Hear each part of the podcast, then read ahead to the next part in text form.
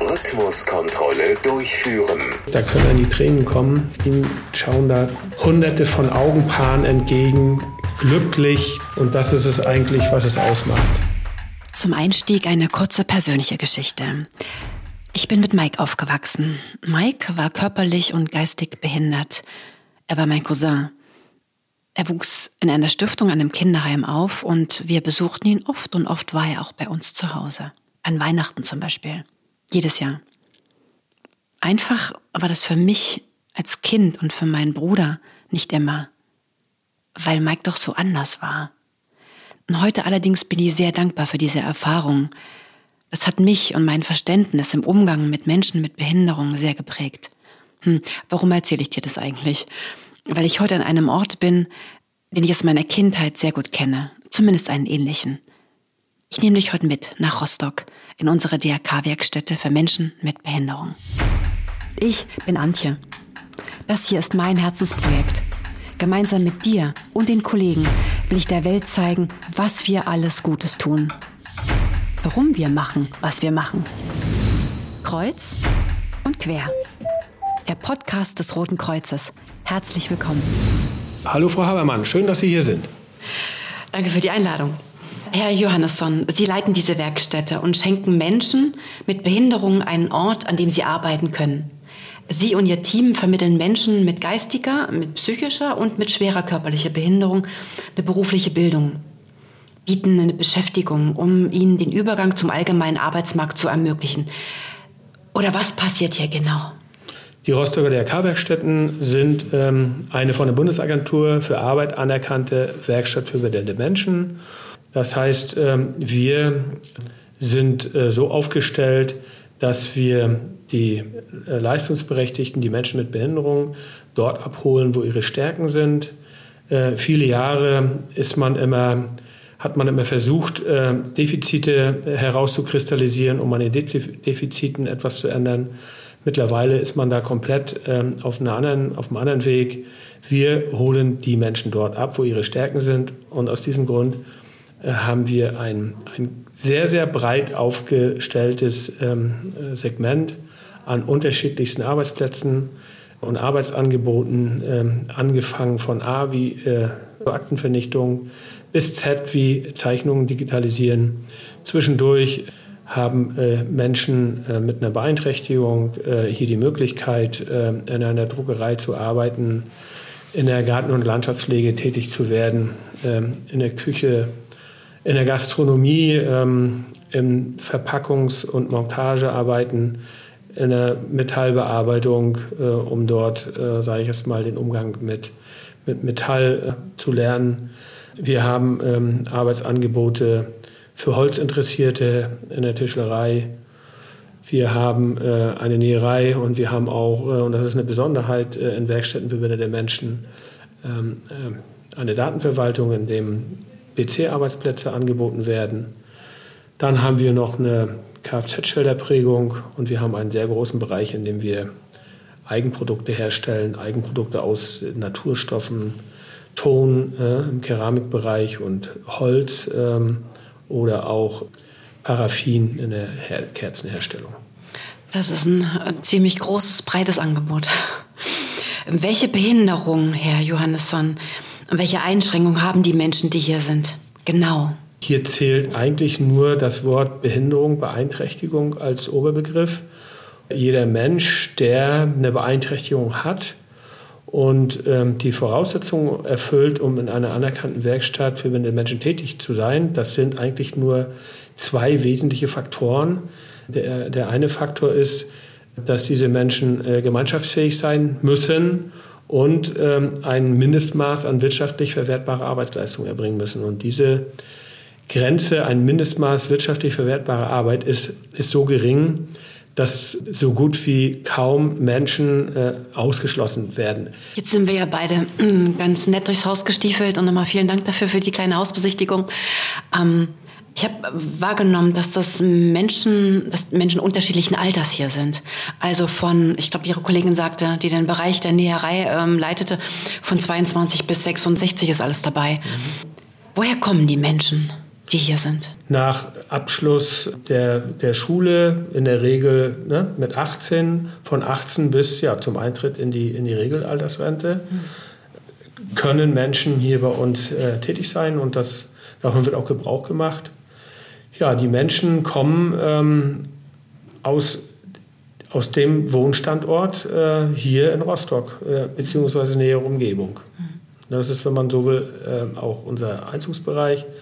Es gibt in der, hier in der Hansestadt Rostock äh, zwei anerkannte Werkstätten für behinderte Menschen, die aber nicht als, äh, als Wettbewerber irgendwo auftreten, sondern die sind dazu da, damit auch Menschen mit Beeinträchtigungen ihr Wunsch- und Wahlrechte, sage ich jetzt mal, ausüben können.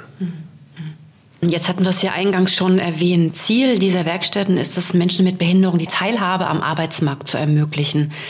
Die Werkstätten sind so eine Art Übergang oder auch Schule, um später in der normalen Arbeitswelt Fuß zu fassen.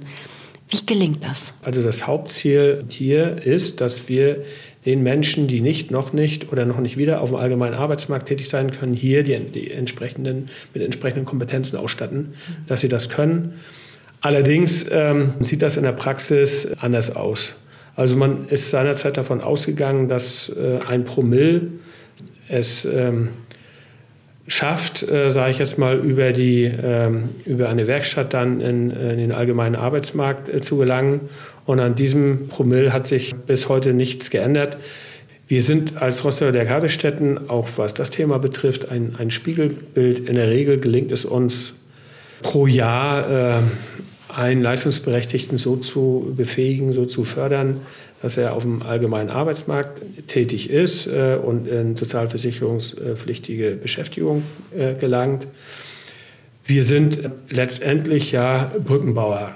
Das heißt, arbeitsmarktnahe Bedingungen heißt, äh, dass wir mittlerweile nicht nur ein Haus oder mehrere Häuser und Einrichtungen haben, in denen wir dann reale Aufträge holen, die dann hier bearbeitet werden. Wir haben mittlerweile über 10 Prozent ähm, unserer Leistungsberechtigten, die in diversen Betrieben der Hansestadt Rostock unterwegs sind. Und ich sage mal, arbeitsmarktnah geht es kaum. Mhm. Ne? Wir sind mit, äh, mit ganzen Arbeitsgruppen, zum, zum Beispiel ähm, bei Sonnenländer, das ist ein, ein Hersteller von, äh, von äh, Fruchtsäften, in, wo dann äh, tagtäglich, äh, sage ich jetzt mal, über 20 von unseren Leistungsberechtigten dabei unterstützen, äh, dass dort die ähm, die Aufträge abgearbeitet werden. Wir sind auch mit der ganzen Arbeitsgruppe in dem Entsorgungsunternehmen Veolia und demontieren dort Elektro, Elektronik, Schrott. Auch mit der ganzen Arbeitsgruppe hier seit 2007 im IKEA-Einrichtungshaus.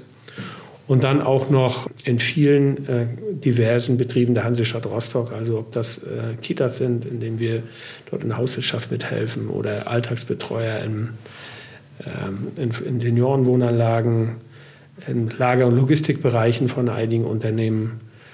Ja, wir betreiben dann auch ein, selbst einen, einen gastronomischen Betrieb, das Café Kloster in Hansestadt Rostock. Wie gesagt, Arbeitsmarkt näher äh, geht es kaum und das ist dann letztendlich so eine Art Brückenarbeit, ne? also über diese, diesen Weg, Werkstatt, Außenarbeitsplatz, äh, allgemeiner Arbeitsmarkt. Schöne Formulierung, Brückenarbeit, ja. Wie viele Menschen arbeiten hier? Ja, insgesamt äh, kommen tagtäglich so um 600 äh, Beschäftigte äh, ja, zur Arbeit. 40 weitere, die besuchen dann die Schulbank der Berufsschule und über 30 ähm, nehmen die Angebote in der Tagesstruktur äh, wahr. Dürfen die Menschen, die hier arbeiten, verdienen?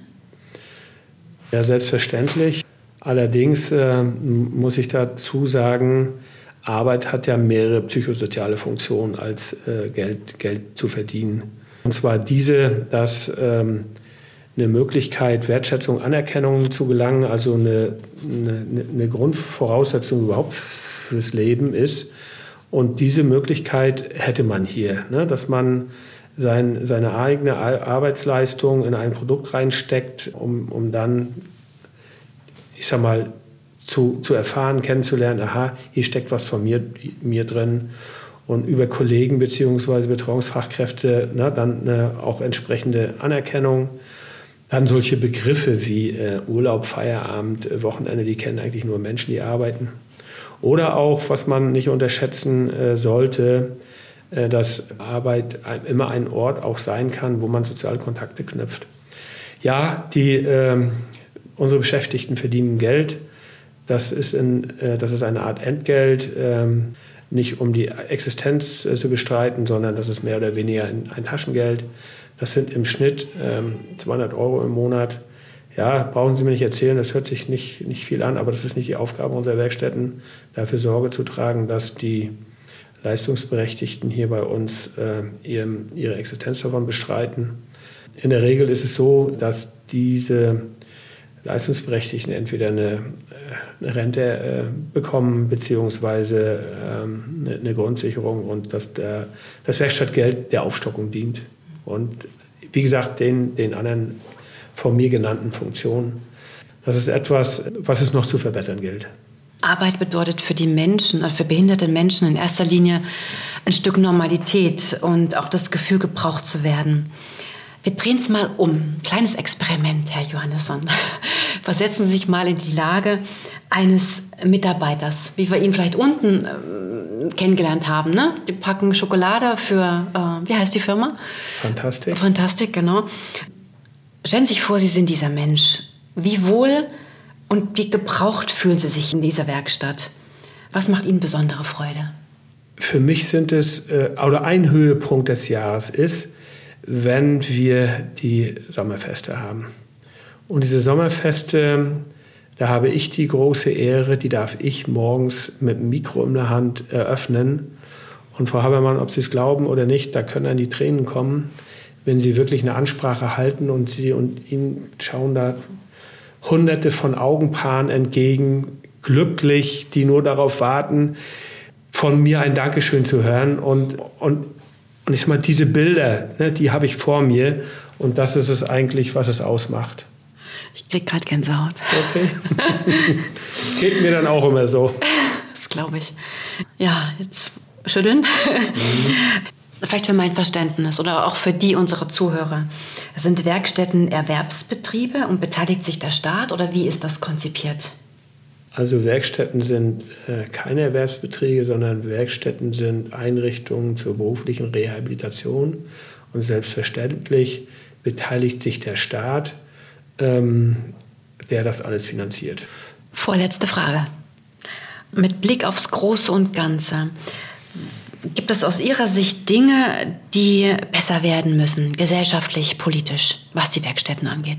Unbefriedigend ist nach wie vor äh, die Situation, dass Menschen, äh, die hier arbeiten, äh, von diesem Geld äh, nicht leben können. Und äh, hier ist aber auf alle Fälle die Gesellschaft, der Staat gefragt, da ist aber ein bisschen was zu ändern. Stärker zu unterstützen. Stärker zu unterstützen, aber ansonsten denke ich mal, hat sich das ähm, Konstrukt anerkannte Werkstätten für behinderte Menschen ähm, bewährt. Da kann, äh, da kann Deutschland stolz drauf sein, äh, sage ich jetzt mal, diese Leistung anbieten zu können. Eine abschließende letzte persönliche Frage, Herr Johannesson. Äh, Sie sind, hm, aus dem Vorgespräch haben wir das schon, habe ich das schon erfahren, Sie sind ein Rostocker Kind, beziehungsweise im Umland aufgewachsen. Welchen Ort muss man bei uns hier in MV oder in Rostock oder in der Umgebung unbedingt kennen? Haben Sie da eine Empfehlung oder einen Lieblingsort oder eine Veranstaltung oder wen muss man unbedingt kennen? Den Ostseestrand.